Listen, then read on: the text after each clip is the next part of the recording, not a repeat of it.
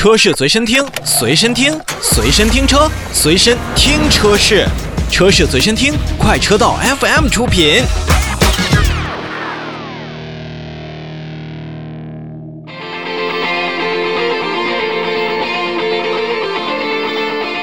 先来看销量，今年呢，尤其是进入四月份以来，豪华车的增幅以及它的回暖速度，一定是要比我们的自主品牌和合资品牌要快的，也是成为了逆势增长的亮点。七月份其实也不例外。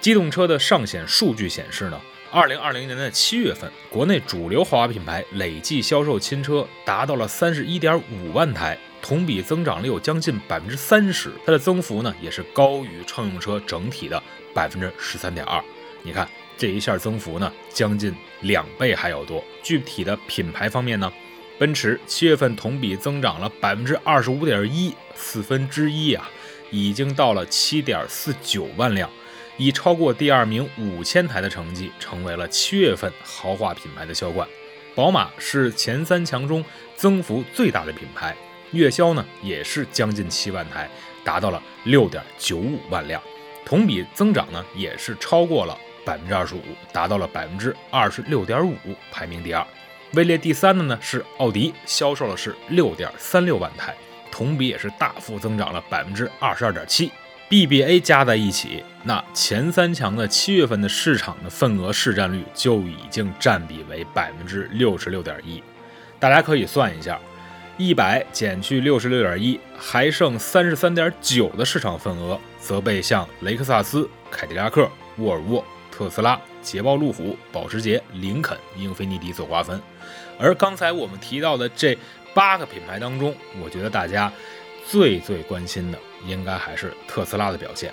特斯拉在七月份也是大幅上涨了自己的销售数字，完成了销量是一点一六万台。这一个数字对于一个新能源汽车品牌来讲的话，我觉得真的是无出其右了。而它的增长也是同比变成了百分之五百二十八点六。可以想见，二零一九年特斯拉还没有在大力进行国产的时候，它那个时候在国内的销售可真的也不算特别好。其实，在二线的豪华品牌当中呢，雷克萨斯也是暂压了凯迪拉克一头。以月销二点一九万辆，仅次于 BBA 之后排名第四。那刚才说到的第五位的凯迪拉克，则以一点七五万台夺得第五，销量呢是比去年的同比增长了百分之三十六点七，也是相当不错。总体来说呢，凯迪拉克销售多个月份呢都是不太如雷克萨斯的。如果说下半年不能迎头赶上的话啊，基本上今年就无缘第四了。在前一段时间已经为大家介绍了沃尔沃品牌呢，今年在国内的销量势头是相当不错的。七月份呢是销售了一点四六万台，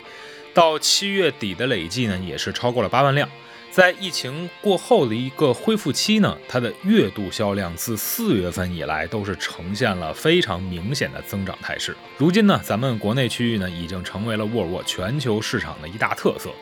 而排名第七，刚才也是说到了特斯拉。它真的绝对是独领风骚型，在汽油车的 PK 当中，一众的汽油豪华品牌都是没有打过这一个来自美国的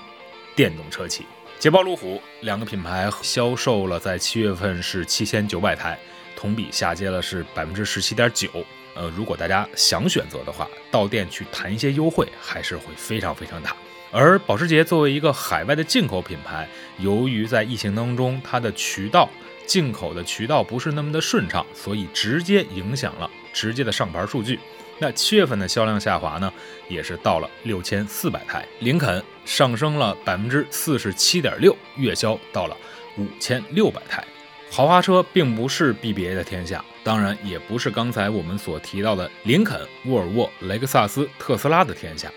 其实除了日系的雷克萨斯之外呢，像日系的英菲尼迪还有讴歌，基本上也已经不会太进入我们消费者的选择范围当中了。究其原因呢，第一个是产品更迭的速度比较慢，推出在国内的一些产品并没有过多的亮点，而且相对的自己的售后、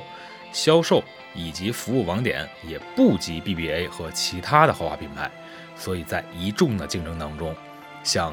英菲尼迪以及讴歌，基本上它的跌幅还都是比较大的。在七月份过后，包括这一段时间来看，豪华车品牌的态势已经呈现了 BBA 为首，雷克萨斯、凯迪拉克再加上沃尔沃三驾马车排名在第二列。特斯拉则作为一个非常独特的品牌，也会时常出现在豪华车的销量排行榜当中。而有了两款国产车型的林肯，是否能够迎头赶上？我们在八月份的销量数字当中，没准儿就会略知一二了。